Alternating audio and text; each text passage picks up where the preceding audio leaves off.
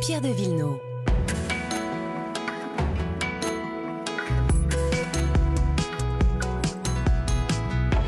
Comme tous les samedis à cette heure-ci, les questions d'environnement et de patrimoine. Le patrimoine dans un instant avec vous, Laure d'Autriche. Bonjour. Bonjour.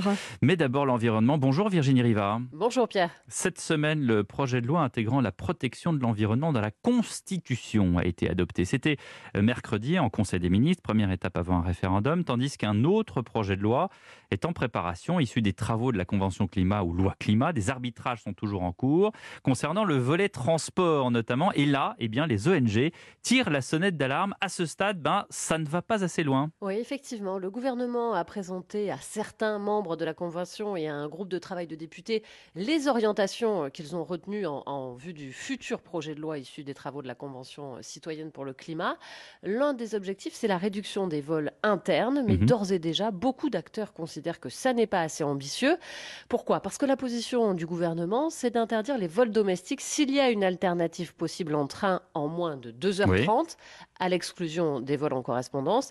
La Convention climat, elle, elle demande plus. Elle souhaite la fin du trafic aérien sur les vols intérieurs d'ici 2025 pour les lignes où il existe une alternative bas carbone satisfaisante en prix et en temps. En clair, si vous ne mettez pas plus de 4 heures pour relier un point à un autre en train. Et pour l'ONG Greenpeace, c'est encore trop peu. L'ONG qui a d'ailleurs rendu jeudi un rapport sur le sujet. Mais du coup, qu'est-ce qu'elle préconise?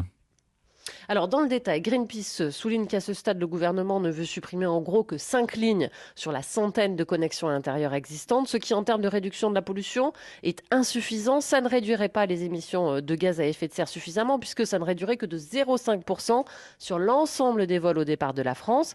Pas suffisant non plus, d'autant que les liaisons les plus polluantes, elles, ne seraient pas concernées, comme nous l'explique Sarah Fayol, chargée de campagne transport chez Greenpeace. On a regardé quelles étaient les lignes euh, les plus empruntées euh, et quelles étaient les lignes les plus émettrices. Donc c'était Paris-Nice, Paris-Toulouse et Paris-Marseille. Ces trois connexions, elles ne seront pas concernées par l'interdiction annoncée par le gouvernement, alors que, Paris-Marseille, c'est trois heures en train, euh, et que euh, quand on prend un vol Paris-Marseille, on émet 53 fois plus d'émissions de, de CO2 euh, pour un passager que quand on fait le même trajet en train. Donc vraiment, nous, c'est ce qu'on appelle une aberration climatique, et on pense aujourd'hui qu'il faut que le gouvernement aille plus loin dans la mesure. Voilà, et de la même manière, l'ONG a regardé quelles étaient les liaisons qui vu voyager le plus de monde.